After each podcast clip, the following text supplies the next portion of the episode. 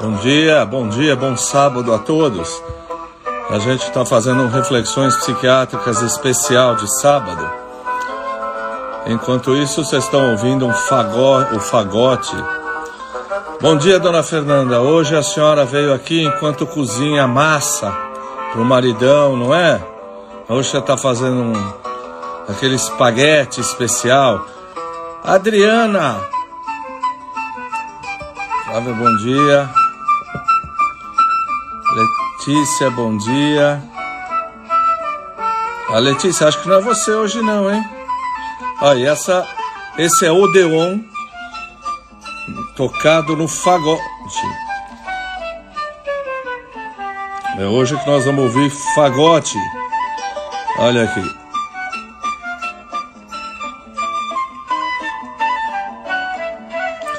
Querida, vamos, você tá me devendo uma visita, um bate-papo. Olha que bonito, Fagote Brasil. E esse aqui?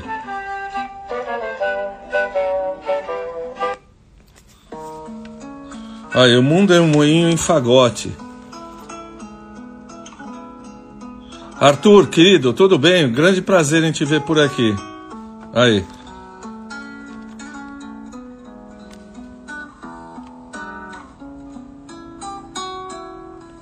Faz capricha no almoço do maridão, hein?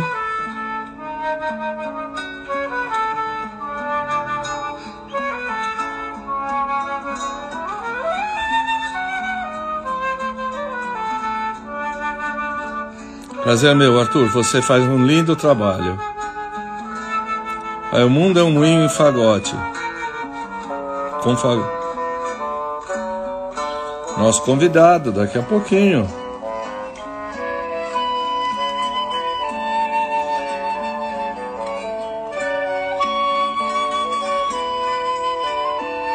Aqui agora um concerto. Oi, Ad... Oi, Adriana, boa noite. Bom dia, né? Tô louco. É o concerto, acho que B flat maior na versão americana é Si bemol maior. Paulo tá aí? Entrou?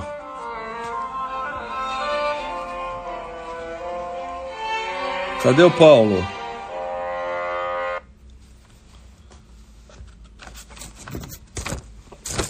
Paulo não entrou ainda?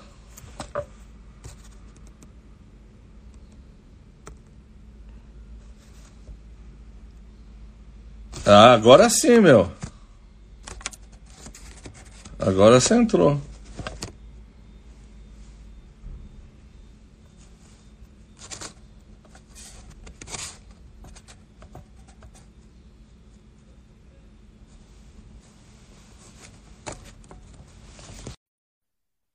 Carla, bom dia.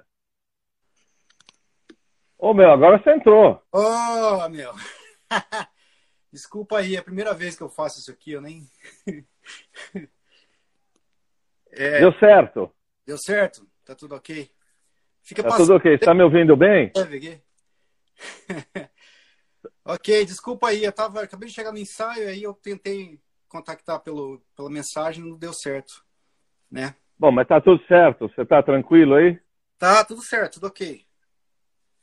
Bom, Paulo, muito bom dia. Obrigado. Você tá na é. Suíça agora, não é? E para você, para mim é quatro e, quatro e pouco aqui já.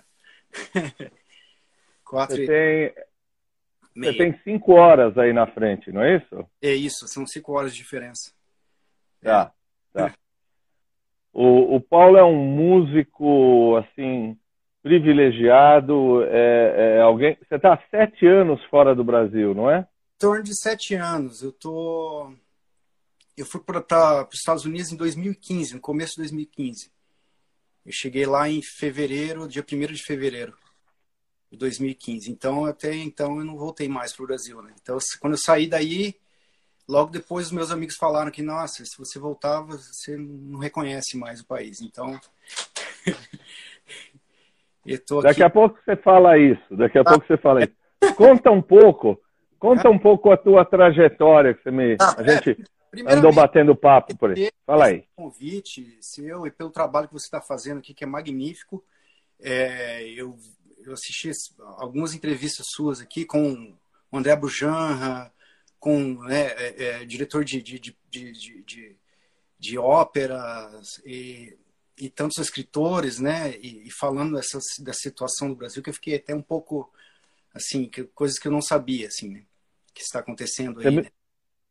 Você me ligou outro dia, a gente ficou batendo papo aí de madrugada, né, para você, falando que você assistiu a entrevista da Márcia Tiburi e ficou muito desolado, não foi? Isso, porque é uma escritora desse nível, né, professora, tudo, ter que, ter que sair do, do, do país para não ser por, por, problemas de segurança, né, problemas pessoais, assim, de sérios, né, isso é incrível, né. Eu só escutava isso, né, quando eu estava fazendo é, é, é, segundo lugar, estudando alguns professores que, que é, passaram um período da ditadura, né, que isso é uma coisa assim impensável, né? Mas, enfim. Então agora vamos falar de música. Fala de você. Como é que é a tua tá. trajetória? Você é catarinense? De onde você é? Não, é, eu sou de Paraguaçu Paulista. Olha aí. É de São Paulo ali, que era o final da Sorocabana, né? Do, da linha do trem. É. Quem fazia volta ali, né? E, enfim, aí virou uma cidade ali, né?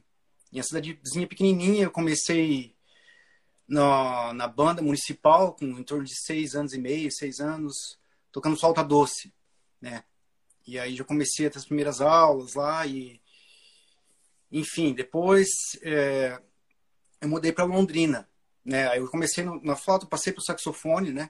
Que é meu primeiro instrumento, né? Oficial, assim, que eu comecei foi o saxofone. E Daí comecei a tocar flauta, outros instrumentos também. E sempre, sempre sopro, né? Sempre e, sopro. Vários sopros. E eu fui para Londrina. Primeiro não, primeiro eu morei um tempo em Maringá. Aí toquei um, com, com um grande músico de blues. Hoje em dia, um, o Décio Caetano. Caetano, não sei se você conhece, um, toca blues assim muito bem. E toquei um tempo com ele lá. Depois eu fui para Londrina. Né? Lá eu já, eu já frequentava os festivais de música lá de Londrina, né? É... E logo depois eu, eu consegui, assim, eu, eu, eu passei num... Fiz, tive, tive, uma audição com a Helena Herrera, na época ela era maestrina da orquestra lá, do, do da Orquestra Sinfônica do, é, da Universidade Estadual de Londrina, Osuel. Né? E por lá eu toquei, eu já estava na faculdade, já estava fazendo licenciatura em música lá. E aí, durante esse período, eu, eu estudei, comecei a estudar fagote lá, né? E estudei com o Elimar, Plínio Machado, que é um grande músico, toca viola da gamba e toca e estudou aqui em Basel também com com o Clore, né? Que ele é, é, e ele que me introduziu essa coisa da música antiga, do fagote barroco também, toquei um pouco com ele. Ele me ajudou bastante. É, enfim, toquei esse tempo na orquestra, tive contato com, com as peças do Vila Lobos, Sibelius, eu gostava muito de Sibelius, uma, uma, uma grande maestrina, a Helena Herrera. Ela era cubana e in, in, interessante que ela deu aula para o Gonzalo Rubalcaba, ela foi professora do Gonzalo. Né, o Gonzalo, então uma história interessante que o Gonzalo tocava tímpano na orquestra dela, porque ele não tinha uma cadeira de pianista, porque já tocava muito bem piano, assim, absurdamente, e os professores não deixavam ele entrar na, na, no conservatório. Aí logo depois, né, o Paquito de Rivera levou ele para os Estados Unidos, enfim. Mas é, ela tinha esse contato assim com a música popular muito grande. Adorava o Vila Lobos, era fã do Vila Lobos, a música popular brasileira, né? E, e me ajudou, me influenciou bastante assim nesse ponto sinfônico, né? É, logo depois, eu morei um tempo em São Paulo, aí. É, toquei em alguns lugares, né? Toquei na Big Band do Zé Ross Santos, não sei se você conhece essa figura aí. Baixista. Não, não conheço. Cartola, tocou com todo mundo. E é um cara que tem um projeto aí que é muito interessante, que é, são vários músicos, uma grande Big Band, né? Que toca diversos estilos de música brasileira, jazz e outras coisas também. E eu cheguei Como a tocar... é que é o nome dele? É. É, repita. Repita o nome dele. Zé Ró Santos. Escreve Z-E, dois R's, O. Zé Ró Santos. É um, é, um, é um cara bem criativo, assim, baixista bem... Enfim, fiz aula com o Vinícius Dorim também, um período. É, e, e, também nesse, nesse, meio tempo estudei, tinha estudado com fazendo é, nesses workshops, né, do Festival de Música de Londrina. Eu tive a oportunidade de estudar com Elione, com o Aloysio Fagerland também, que é o fagotista atual do, do Quinteto Vila Lobos, e, e vários outros assim de é, enfim, daí eu mudei para Curitiba, né? Foi onde, logo depois, eu, eu lancei meu primeiro disco lá. É, comecei gravando em Londrina e terminei em Curitiba.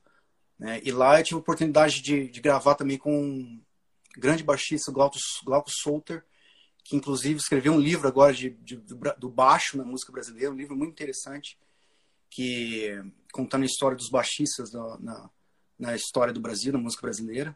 É, eu gravei um disco dele, gravei é, algumas coisas também com, com, outros músicos lá. E o interessante foi que eu tava, já estava tocando com fazendo double, né? É, fagote, flauta e saxofone na orquestra base de sopros de, de sopros de Curitiba. Lá também tive a oportunidade de tocar com o Nenê, com o Arismar do Espírito Santo, com o Egberto Gismonte. Foi a última apresentação. Então fiz uhum. a turnê com o Egberto fazendo double, fagote e flauta e saxofone. Fiz o lançamento do meu disco lá no, no Teatro Paiol e já fui sair do país. Então, é, não tive mais contato com esse. Com, Quem com... quiser só conhecer alguma coisa do Gonçalo Rubalcaba, ele tocou com Ivan Lins, ele tocou com João Bosco. Ele ah, tem uma gravação clássica de Autumn Leaves, né? Que é, é a Folha Morta, né? ao piano, Alton Leaves, ele é um cara muito, um cubano muito conhecido, não é isso? É, é uma técnica, uma técnica assim incrível, né? E, e, e, e a Helena Herrera foi professora de contraponto dele, né? Você vê. E, e, é. e, e era uma grande maestrina, né? Então. E aí você foi para os Estados Unidos com que idade? Como? Você foi para os Estados Unidos com que idade? Ah, ixi, agora não lembro, cara. Tô muito velho para contar esse negócio. Mais ou menos, pô. Quantos anos você tem hoje? Ah, eu sou de, de 82, cara. Então... Você quer me fazer, fazer conta, pô? 82, quantos anos você tem? Esquece aí, esquece aí. Vamos, senão vai ficar muito tempo falando disso aí. É tá bom, vai. Com, você tá com 40, é isso que eu tô? Quase 40? 38, 30 e alguma coisa. Sei lá, eu já esqueci. Tá, já... tá. O seu, seu negócio é música. Matemática, você tá ruim de matemática. É matemática só para análise, só para análise das peças. Aí eu faço matemática, né? Tá bom. Então fala, fala nos Estados Unidos agora. Como é que foi nos Estados Unidos? Ah, você quer saber dos Estados Unidos, né? Opa! Tá bom. Eu comecei estudando inglês na, na faculdade do Queen's College e tocava na orquestra lá também. Então tive a oportunidade de tocar com o uh, Maurice, Maurice Pérez, que foi adjunto do Bern, Bernstein. Ele já estava em torno de 80. Do Leonard Bernstein. É. Mas lá eu toquei um repertório bem pesado, assim, com bastante coisa para fagote, né? E aí eu revezava primeiro e segundo fagote, né? Tinha um fagote horrível que rachou, né? Inclusive lá por causa do frio, né? Quer dizer, rachou o instrumento, eu tive que consertar, não tinha dinheiro para comprar outro, eu tive que consertar eu mesmo e me virar lá. Aquela coisa de Brasil, né? Deixa eu te, deixa eu te perguntar, para te assistir hoje, eu fiquei ouvindo ah. fagote duas semanas aí para ouvir um pouquinho, né? E ah. o fagote é um instrumento que racha não é? A madeira pode rachar dependendo da situação climática? É, racha. É, isso? Por é porque dependendo da, da, da mudança, se está muito seco, se está. E muitas vezes, mesmo você passando, dando banho de óleo, que você tem, periodicamente, você tem que dar um banho de óleo na madeira para ela ficar hidratada né, e soar melhor. É, e, e as... a madeira de maple é aquela madeira de maple daquela é, árvore canadense? Tem, tem outros fabricantes que usam, né? inclusive tem o, o, o Harry, né, que é um, que é um fabricante de fagote aí no Brasil. Que está em Brasília, se não me engano. Ele fabrica fagote em Brasil, com, madeiras brasileiras diferentes tal. Tá. É bem interessante. Então, é, depende do luthier, né? Depende do fabricante. Tá. É, eu te interrompi, vai, estava nos Estados Unidos. É, lá eu, eu tive a oportunidade de, de tocar com eles, né, com, com, essa orquestra do Queen's College e logo depois eu fui aprovado no Arts Diploma em, na Montclair State University Lá eu estudei um pouco com a, com a Sasha Annie Green. Eu, eu, esqueci a pronúncia correta, mas é em torno dessa. Me ensinou várias coisas interessantes de técnica do fagote. E... Mas aí, por questão de bolsa, não tinha bolsa lá, eu apliquei é, para Columbus, Georgia. Ofereceram uma bolsa para mim lá e aí eu fui fazer o mestrado lá, já já com o mestrado. Né? Fiz as provas, tudo lá. E enfim, aí lá eu consegui escrever, eu escrevi minha tese que foi sobre a ciranda, né, das sete notas. E aí eu fiz uma análise é, cultural, certamente é, característica do Vila Lobos, né, dessa questão composicional uhum. dele específica assim, e fiz uma análise adentro da peça, porque é uma peça serial, né, e, e tudo relacionado com números, né. E, o, e o, não é à toa que o, o Vila Lobos usava baquianos, ele era fã do Bach, ele estudou a fundo essas peças, né é, as peças de órgão, tudo, que era tudo numerada, né? Os Alexandres têm um jogo de criança e depois lendo eu fui descobrir que eles misturam números com letras, enfim, e, e, aí o Bach utilizou essa técnica com o alfabeto alemão, né? Para misturar os números com as musicais, né? Utilizando o alfabeto, né? E, e assim que ele fez a assinatura dele, tem o Bach, né? é que hoje todo mundo conhece. Tem uma assinatura, algumas notas que definem a assinatura do bar. E eu utilizei essa essa premissa, né, esse estudo que já tinha sido feito, analisar a peça né, da Ciranda das Sete Notas. Alô? Cortou? Oi, eu tô bem. Você tá, você tá, você tá meio paralisado, mas... Pessoal, vocês estão acompanhando a gente ou paralisou? Paralisou?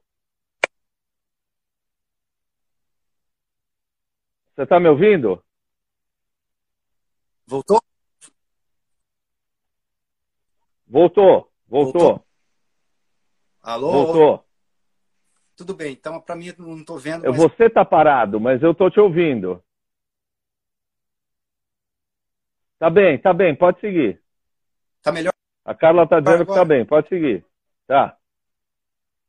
Tá instável. Para finalizar, dentro análise, eu consegui achar a assinatura do Vila Lobos. É, Heitor Vila Lobos, HVL, né? Que é a, a, assinatura dele. E ele utilizava essa, essa sigla. Mas né, aonde você acha pra... isso? Como? É. Então, Onde você acha isso? Nas ele... notas musicais? Isso, isso, nas notas musicais. Mas não só nas notas, ele usou letras de, de de guia na peça para exemplo como, como, você tem numa partitura normal para guia de ensaio né e ele utilizou essas letras também para definir a, a, frase que ele estava usando a, a, é, a, assinatura dele então tem essa assinatura na peça inteira é incrível né então você vê muita gente falando do Vila Lobos ah que ele não entendia de forma que era uma coisa não, é uma coisa incrível, cara é totalmente pensado. Essa peça, depois que eu descobri isso aí, até a questão do movimento das notas, da melodia, o jeito que ele organizou as melodias, é, representa alguma letra que está relacionada com a assinatura dele, né? E essa, tem essa é a tal do Perdão, esse Oi? é a tal do sentimento do cachorro. Esse é o tal do sentimento do cachorro vira-lata, é? é? E você vê, quando eu descobri isso aí, eu falei, poxa, todo mundo mete, mete o pau no Vila Lobos, fala um monte de besteira, agora estão falando essa besteira aí, Mônico, né? É, que, ah, que foi uma coisa que ajudou é, é, autoritária tal, mas muita gente aprendeu. É, a ditadura Vargas, a ditadura Vargas, né? É, mas muita gente aprendeu música e virou músico futuramente por causa desse ensino dele, né? Mas, enfim, é. é para quem quiser, é bem complicado explicar, porque tem uma, uma série de números em, vo em volta disso, até o nome, o título, tudo, tudo envolvido, sabe? O número 7 era um número que ele, que é um primeiro é um número sagrado, né? número 7, número de crise e tal. Isso, cabalista. É, número cristão, muito grande. E esse número, é, é, assim, os livros contam, né? tem muita coisa nebulosa da história dele, quando ele nasceu e coisa assim, mas parece que ele nasceu de meses. Ele foi um bebê prematuro, né? Sim. Então, o 7 já está em torno da vida dele, esse número. É. Depois tem, um, tem um, um, documentário muito interessante do o Índio de Casaca, da Casaca lá, que é da. É, é, é, é com. Estou é, tentando lembrar o ator. Isso, é muito, muito bom. Eles, ele mostra a casa que ele morou no Rio uma época, um período, é o número 7 também. Parece que ele tinha escolhido a casa. Então ele fala muito desse número, sabe? E o Rubem Fonseca, desculpe, o Rubem Fonseca tem um livro que chama O Selvagem da Ópera. Ah, não, não, não, desculpe, estou confundindo. Esse é do Carlos Gomes, mas o Rubem, o, o, o, o, o Vila Lobos é, é, é, esse mesmo, o Índio de Casaca. Estou tentando lembrar o nome do autor. Você é. não quer tocar um pouco alguma coisa para nós? Eu queria falar um pouco dos instrumentos, né? A gente começou a falar da. da... Então vai, então fala do instrumento, tá certo. Você, você manda, eu falei para você que você mandava hoje. É, não, tudo bem. É porque você pediu para fazer uma questão, falar do instrumento, de veio. E eu acho que o instrumento, essa. É, os instrumentos que precederam né, o fagote já estão relacionados, já estão conectados com o Brasil. Né? É uma coisa muito interessante que, que estava é, conversando com o Elimar até, que ele sempre me ajuda, sempre que eu tenho uma dúvida histórica, eu pergunto para ele, né? ele sempre me ajuda, assim. E aí, eu vou, eu vou mostrar alguns, algumas fotos aqui. Por exemplo, o primeiro instrumento que, que, que se diz, né? Porque você não pode falar com certeza que veio desse instrumento, veio dessa forma, né? Mas a história diz que você tem o chão, que era o instrumento que os portugueses chamavam de charamela, né? E era isso mesmo período da Renascença, né? Oi, está me escutando? Eu estou te escutando. Vamos perguntar para as pessoas uh, uh, uh, se alguém for generoso aí para dizer se está conseguindo nos acompanhar ou se está parado. Não sei por que está acontecendo isso. É...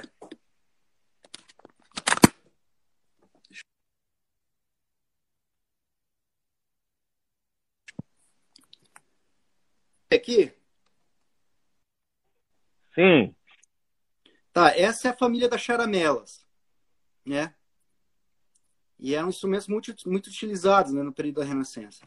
E aqui você vê, você vê abaixo, né? Que era um, um outro um outro instrumento, o instrumento que fazia a, a seção graves, né? Do, do, do dos arranjos, né? É, aí aqui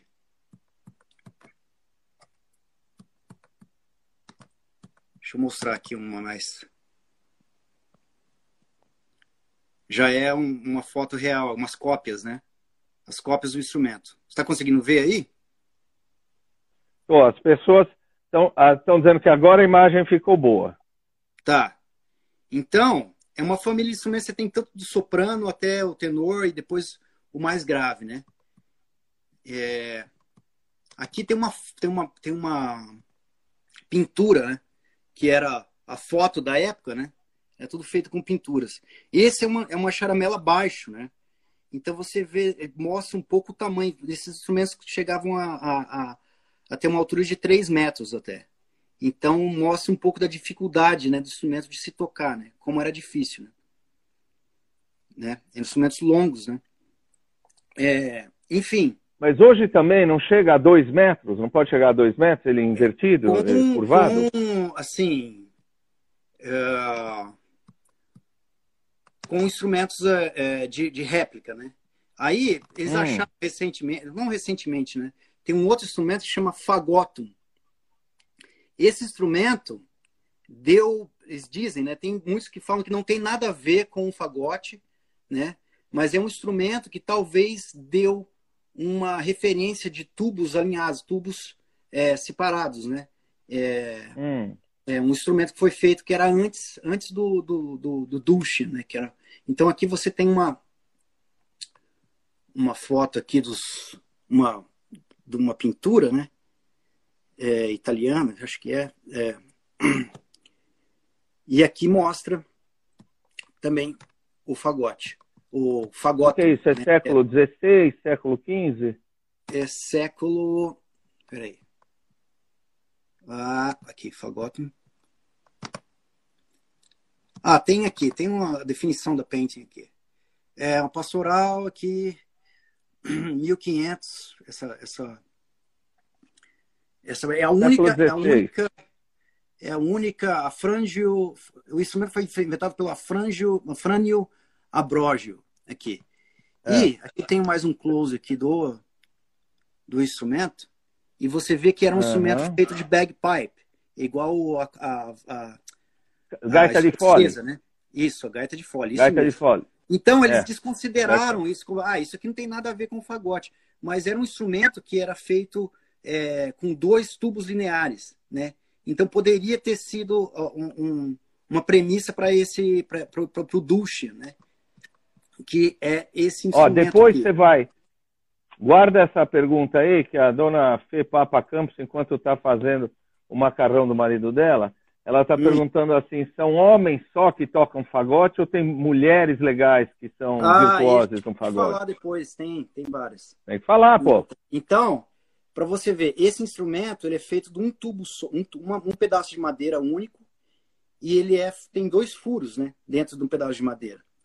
Então eles ajustaram é, o instrumento de uma forma para ficar mais viável é, de tocar, né, uma forma mais confortável e dessa forma é, você teria um transporte mais fácil também, né, transportar o instrumento, né, porque transportar um, uma charamela baixa era muito complicado né? É, enfim, aqui é o Dushan já, esse instrumento que eu tô falando, né? Uhum. E aí, como eu falei, ó, era um tubo só de madeira, é um, é um pedaço de madeira com dois tubos, né? Esse tubo vem aqui, vai embaixo, volta e vai lá em cima, né? Esse aqui é o tataravô do fagote já, né? Já tem, um, já tem uma sonoridade um pouco mais... Tanto é que os espanhóis chamam ele de Dushan, né? Porque tem uma sonoridade um pouco mais doce, né? Doce. Tá. E a bota do fagote, do fagote barroco, é como se fosse uma parte desse instrumento também. É, e também alguns. Explica que a bota, a bota é a parte inferior, não é? Isso, a parte inferior. Isso aqui é depois. É a bota. Isso. Ah, aqui, aqui você tem aqui a Madonna de Montserrat, hum. de 39, tem aqui uma, uma pintura da época que mostra aqui, ó. Olha, tem figurazinha aqui tocando Dushin aqui, ó. Tem um curtal, né? Então, olha, né? a dona Ange, a dona Angela Roso, que é catalã, agora ah. se sentiu homenageada aí com a Madonna de Montserrat. Ah, que bom. então aqui mostra de, de perto, ó, é, essa, essa foto, né, essa pintura, né? né? É, ah. O Ducha era tocado reto, né? De forma reta, assim, né? Mas Sim bem mais anatômico que a, a charamela baixa, né, para se tocar, né? Enfim, uh, depois disso aí, uh, você tem aqui um, algumas. É, é, deixa eu abrir aqui, de um, de um, luthier que, muito, que foi muito famoso, é Johann é, Johann Christoph, Christoph Denner, né, que foi de 1655 até 1707. E ele ah, foi também. as letras é alemão, né? Porque as letras são góticas é, em alemão. cima, não, não é? é alemão, ele é alemão. Como? É coisa gótica em cima, tá? É. Então, é uma, é uma, é uma representação do desse luthier que foi muito famoso, eles gostavam muito do instrumento dele. Ele é, parece que era o único que fazia fagote, que já, já tem aqui, ó, que já é o fagote barroco, né? A, a, parte de baixo já é igual do ducha, né? E aqui você tem hum. separado dois tubos, né? E um tubo grande. Que esse tubo, essa ideia veio de, de, um, de um, uma extensão de estender os graves do instrumento, né? Então, em necessidade de, de numa necessidade de tocar as notas mais graves, eles resolveram adicionar esse tubo maior, né? Aumentaram a campana, aumentaram a campana, e eles viram que que tinha que fazer um outro instrumento, né? Tá. E esse cara aqui também parece que foi o, inventor do, do clarinete, né? É, esse Christoph Denner. Olha, ah. todo mundo está dizendo que essa ilustração, Paulo, essa, todo mundo está dizendo que essa ilustração é linda. Depois a gente podia postar essa ilustração. O que, que você acha? Ah, pode ser. Eu peguei num, uns. Tem que ver ó, ó, os copyrights aqui, mas acho que. Acho que é, mas tem... provavelmente, como é século XVI, não deve ter. Ah. Escuta, deixa, você me permitiu é, ah. ser um pouquinho maestro aqui na nossa live, não é verdade? Ah.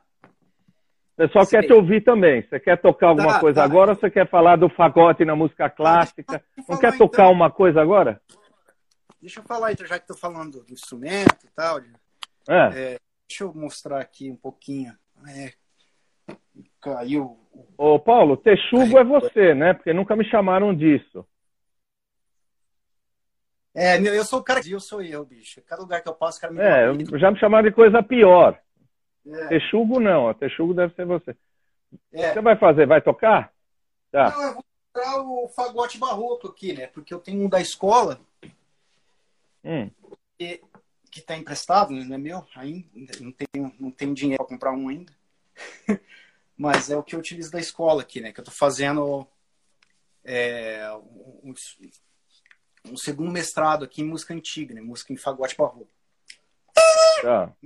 Isso é principalmente paletas duplas, né? Todos os woodwinds ali que você tem de madeiras, né? Que é categorizado, categorizado com paletas duplas, né? Que é o fagote, família do fagote, contrafagote, e o oboé e o corn inglês, né? Que utiliza a paleta dupla. Isso Mas aqui... peraí, mostra para as pessoas o que é paleta dupla. É, isso aqui é um encrenque. Isso aqui, sem isso aqui, ó, a gente não faz nada, né? E se não tivesse abertura aqui, então é você tem que fazer o balaio, muitas vezes é, é uma, é uma ciência isso aqui. Tem matemática, aí você tem que medir com um micrômetro, medir a, a espessura também, né? É, usar a, é, a, a, mão para sentir as fibras do instrumento, para raspar, tem a raspagem correta, né? enfim. Às vezes funciona, às vezes não funciona. Depende da mudança atmosférica, a palheta também. É, é... Enfim, aqui, ó, que eu tava falando, vou mostrar o fagote. Né? Peraí, deixa eu tirar aqui rapidinho. É, essa parte aqui de baixo, ó, é a parte, tem um apoio aqui que eu uso para a mão, né? Mas essa parte aqui é o que foi, ó, tem um, é, é fechado com cortiça aqui. Então, Deixa eu desmontar ele. Devia ter desmontado antes, né? O cara é burro, né, bicho? Calma. Sim. É só para as pessoas. Desse, me corrige desse... se eu estiver errado, só para as pessoas se situarem. Ah. Então, ó, é um de madeira só, com os furos. É um né? encaixe. Né? É. Então, isso aqui, o Dushan, né, o Curtal, era um negócio desse gigante, né, grande, né? Aí, como eles, para carregar também, por questão dos graves, eles decidiram botar aqui em cima dois, dois tubos, né? Então, aí vem, é, chega aqui, né? É, que é o tubo tenor, né? E, e você tem o tubo grave aqui, né? Que é mais encaixa aqui. E o fagote moderno é bem parecido a forma de. A única coisa tem mais chave. Aqui é a campana né, para extensão do, das notas graves. Né? Enfim. É... Aí você tem o tudel aqui e a palheta. Né? Sem palheta você não faz nada. Né? Você toca. Não sai nada. É.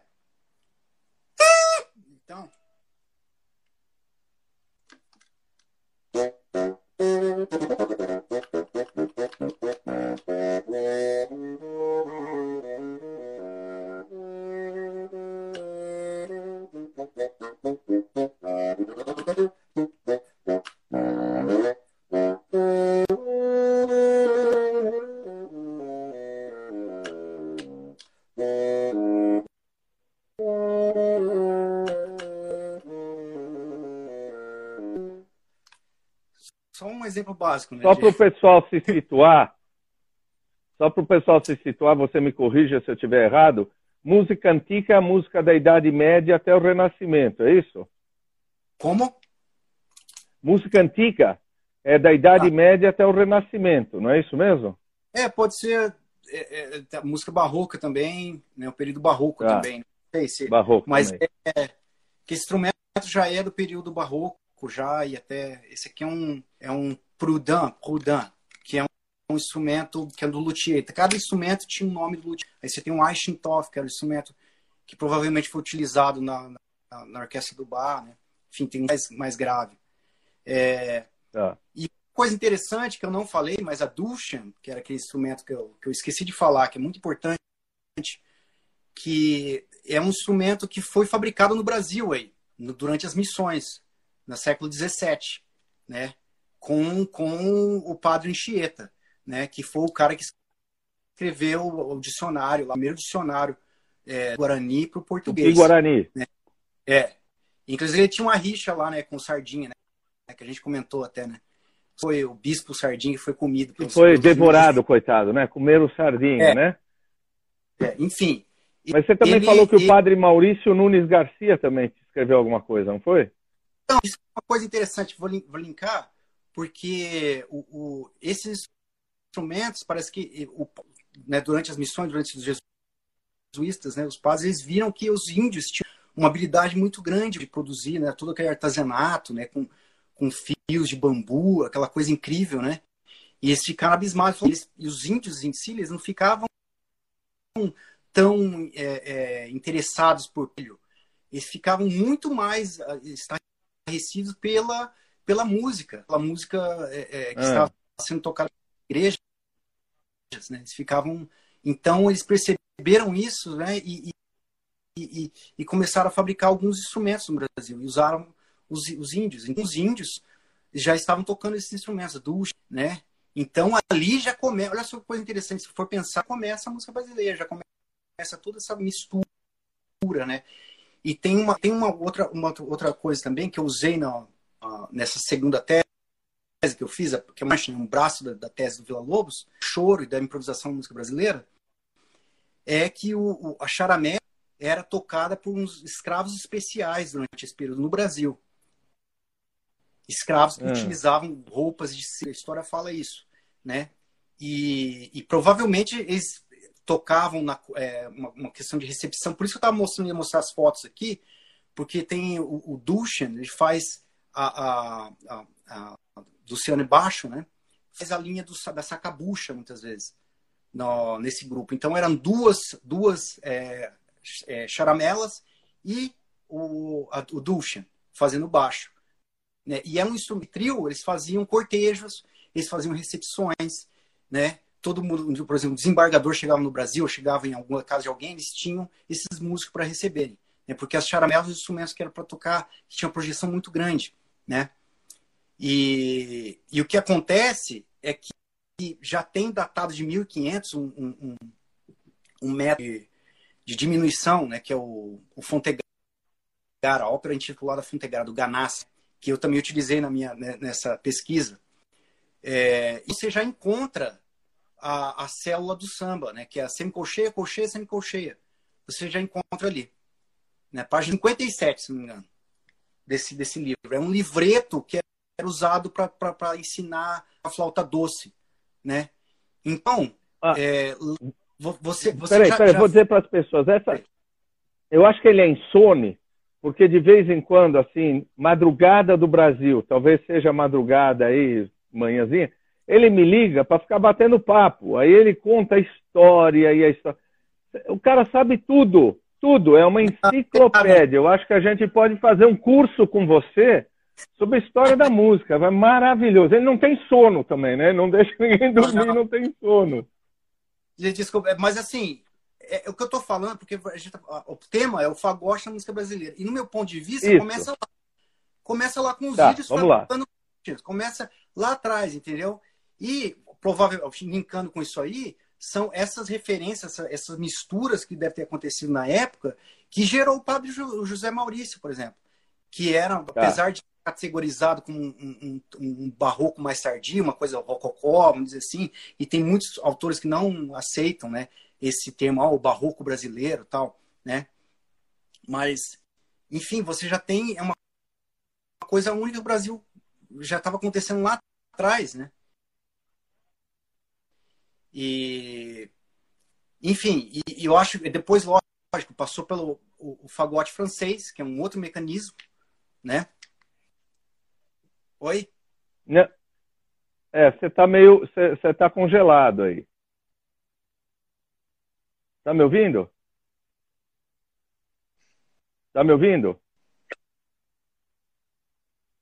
Oi, agora sim. Você tá agora me ouvindo? Sim. Talvez eu tô. Deixa tá. eu. Peraí.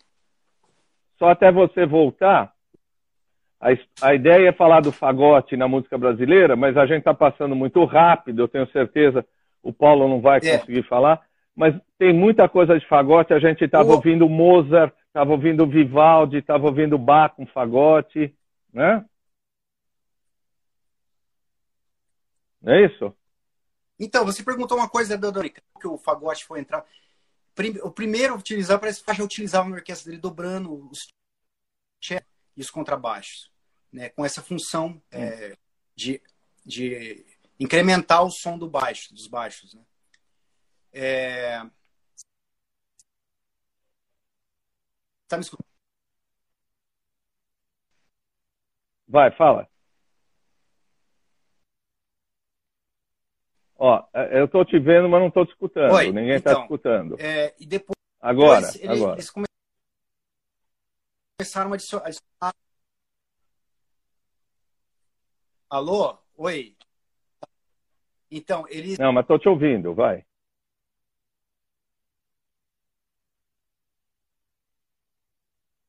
Os oboés, se não me engano, e o traverso, né? Que era um outro instrumento da, anterior à flauta, né? E só depois para frente ah. adicionaram os clarinetes, né? É,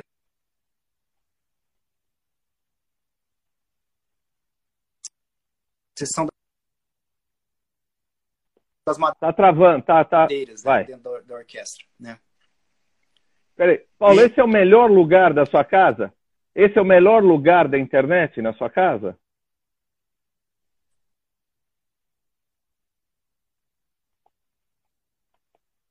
Espera um pouquinho. Deixa eu ver, talvez eu... Olha, pessoal, reflexões psiquiátricas de madrugada é maldade de vocês duas, viu?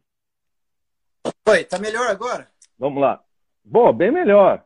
Tá, eu acho que talvez a bateria. Eu linkei aqui de novo, aqui, tava, talvez estava caindo a bateria. O... Bem melhor.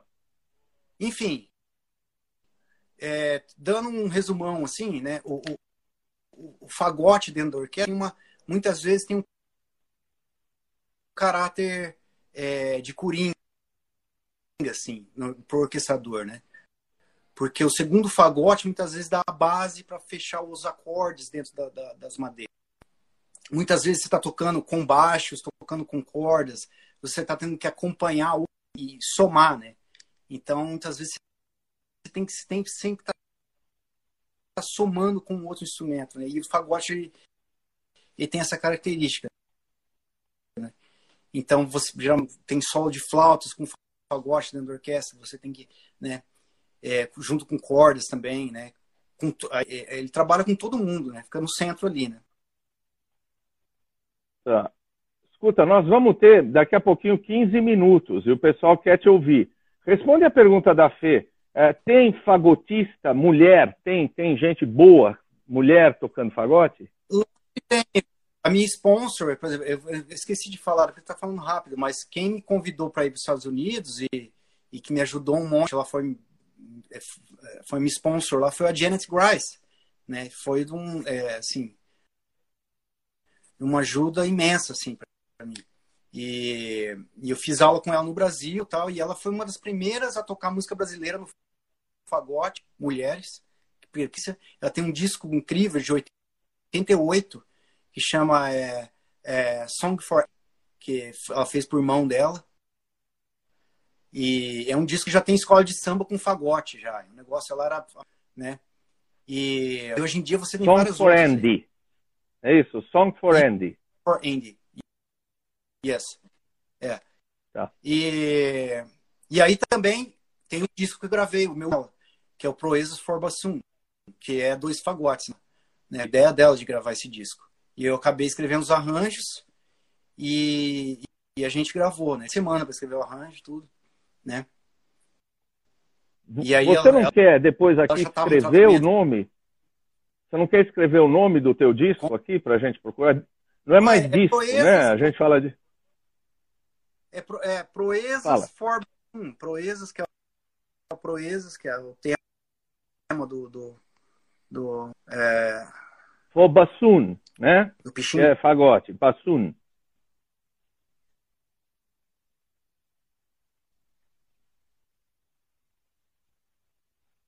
Congelou. Isso. Proezas for bassoon, que é fagote. É. Paulo, é, você está ouvindo ou não? Congelou de novo. Oi, eu estou ouvindo, mas eu não estou. Eu estou congelado, mas. A gente está ouvindo você falar. Uh, ó, eu acho, deixa eu te dizer, Eu acho que dá para fazer com você duas, três, quatro lives, um monte de coisa. Mas tá todo mundo querendo te ouvir tocar, cara. É lógico, é lógico. Peraí, deixa eu. Palheta. Então, escutar as peças que eu tinha preparado aqui. Ah, aquele presente brasileiro que você falou que você ia dar pra gente.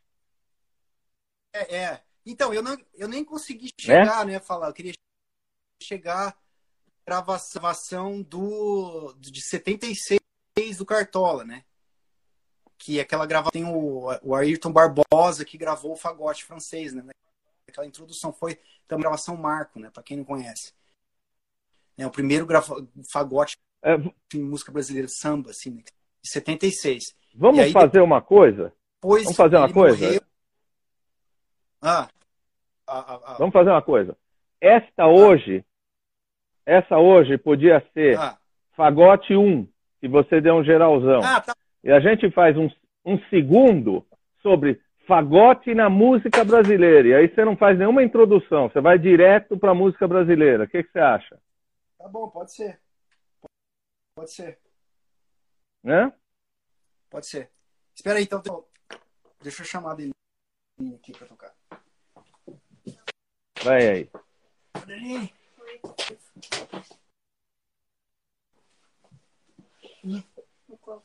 O Carlos.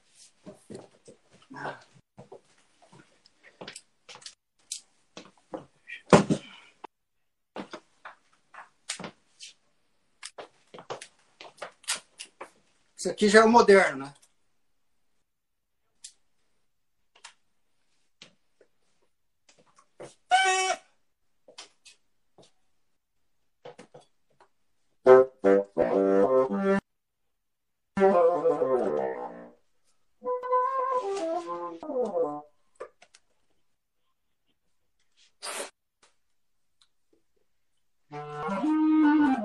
Tá lindo, tá lindo, Angela. Esse menino é muito bom. Oi. Aqui vai tocar o Clarone.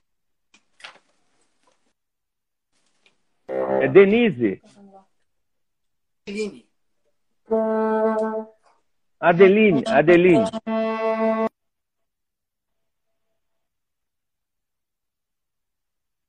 Tudo bem? Vai. Pode ir?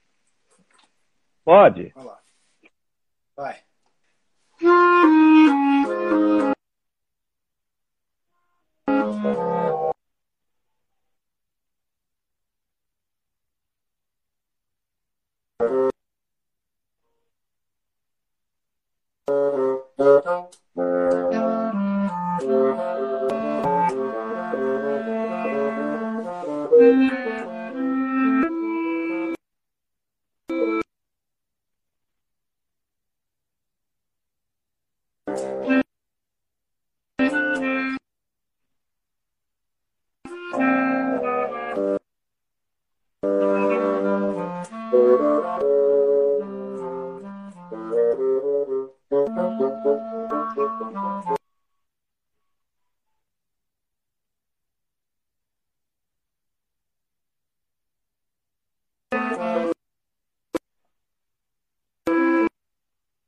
Paulo, não estamos ouvindo.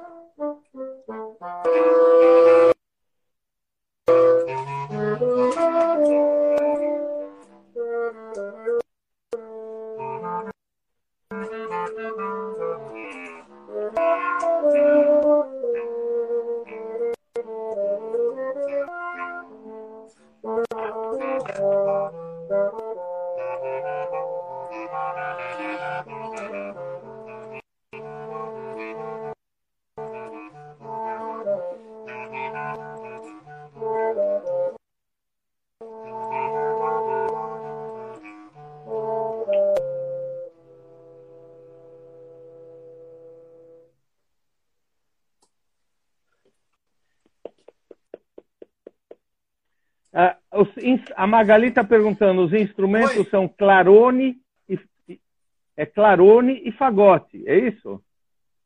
Isso, fagote. Clarone e fagote. É. Tá, a gente tem tempo ainda? Vai, toca mais uma aí, pô, ah. tá lindo. Ela vai pegar agora, vou tocar uma pra gente. O que, que você vai tocar agora? A gente vai tocar o segundo movimento das três inversões celesteiras, o Lorenzo Fernandes, que foi uhum. o cara que acho que foi um dos fundadores da Observatório Brasileiro de Música, uma coisa assim, no Rio. Também trabalhou junto com, com o Vila Lobos, com todo mundo, lista né, brasileiro. Depois você vai ver o depois você vai ver o vídeo uh, ficou muito entrecortado, viu? Ah, não sei o que aconteceu, porque. Geralmente... Você nos deve, vocês dois nos devem uma gravação inteira depois. Passou lá.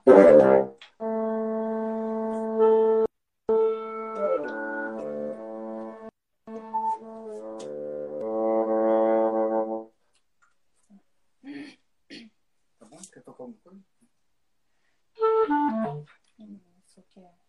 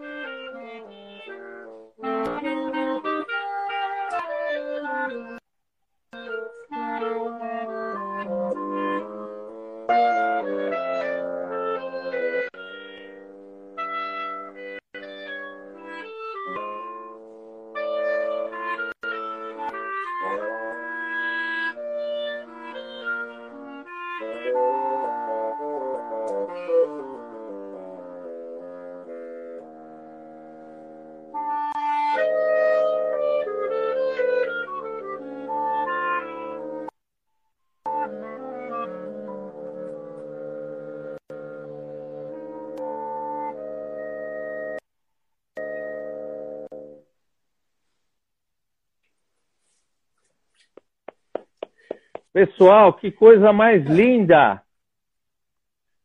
E você sabe que dessa vez o som estava maravilhoso. Aí agora você conseguiu escutar? O som estava maravilhoso, nenhuma interrupção.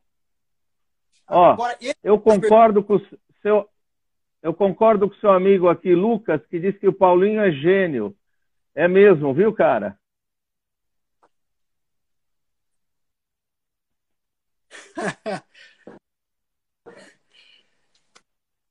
Pô, manda um abraço para todo mundo, um abraço para todo mundo no Brasil, né? Todo mundo que está assistindo aí, obrigado por estar tá assistindo.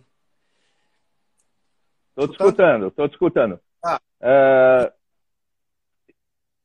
quanto tempo mais você fica na Suíça? Eu ia fazer uma pergunta para você. É, é, você que tem assim, coisa assim, e, e, uma coisa que eu tenho visto assim, que, que tá depois desse dessa né, pandemia, tudo que aconteceu, tá tudo voltado online, né? Tudo voltado pro. E aquele cara que você entrevistou lá, do, falando do teatro, diretor de teatro. É. É aristotélico, esse é um conceito aristotélico, né? O teatro aristotélico. Ah. Você acha isso? É, o teatro aristotélico tinha. Oi. Peraí. Você estava me perguntando sobre o patos e a catarse, não é isso?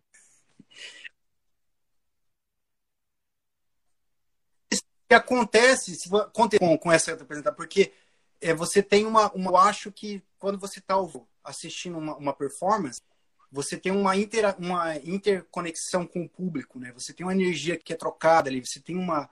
E, e, e, e esse, esse tipo de stream, assim, e tudo que está sendo voltado agora, tipo, ditatorial, eu acho que isso é uma ditator, uma grande confusão que está acontecendo no mundo inteiro que é contra human, humanidade, né? eu acho. Isso. E essa forma cibernética de, né, de, se, de se relacionar, é... não sei, tem gente que fala que a profissão de músico talvez vai acabar, né? Não sei. É, mas tudo né? Eu acho que a, profissão que está garantida pela eternidade é músico, pô. Você jamais será substituído por uma máquina. Diagnósticos médicos vários vão ser substituídos por máquinas, advogados, várias profissões. Músico não. Música é arte em pessoa. Nenhum, nenhum computador vai tocar com a alma e com a sensibilidade que o músico toca. Vocês serão eternos, pô. É, tomara. uh, artificial, os caras estão usando robótica, tudo que está se desenvolvendo hoje em dia, assim, é uma coisa assustadora, assim. E tudo que então você pode me dizer, você consegue tá fazer tá acontecendo um... no mundo essa mudança Uh, me, me diz quantos anos você, quanto tempo você vai ficar ainda aí fora do Brasil? É, né? Pelo jeito, né, que as coisas estão caminhando aí no Brasil, acho que eu vou ficar mais um pouco, né? Agora, né? Tá... A música. Não, mas tá ontem já aprenderam, já aprenderam, já aprenderam um sujeito bacana ontem. Quem sabe a coisa continue. Ah, é? É, então, é. A, acho que a, a, música que tá tocando aí tá muito diesel, sabe? Muita fumaça, muito, né? É verdade. Som é, som de tanque, eu não, eu não, não, sou, não gosto muito disso aí, não. É. Você conhece aquela música italiana do fascismo italiano, Giovenezza, Giovenezza, você conhece isso? Não, infelizmente não conheço. Eu, é, vai eu... ouvir. Giovenezza é, é a música do, é... do fascismo italiano, do Mussolini. Mas, uh, escuta, vamos fazer uma outra. Você me. Aí eu, eu, eu vou, juro por Deus que eu não, ser, não, vou serei, não serei tão chato de te interromper, que eu me percebi te interrompendo muitas vezes. E aí você fala de música brasileira, porque eu sei que você quer falar de cartola, eu sei que você quer falar de pixinguinha, né? Você quer falar de chorinho, é. não é? Isso. É isso que eu quero. É, é, é uma, é uma da pesquisa que eu estou pretendendo fazer agora, né? Que é essa forma de improvisação na música brasileira que não vem que tem essa relação com, a, com as diminuições italianas, né?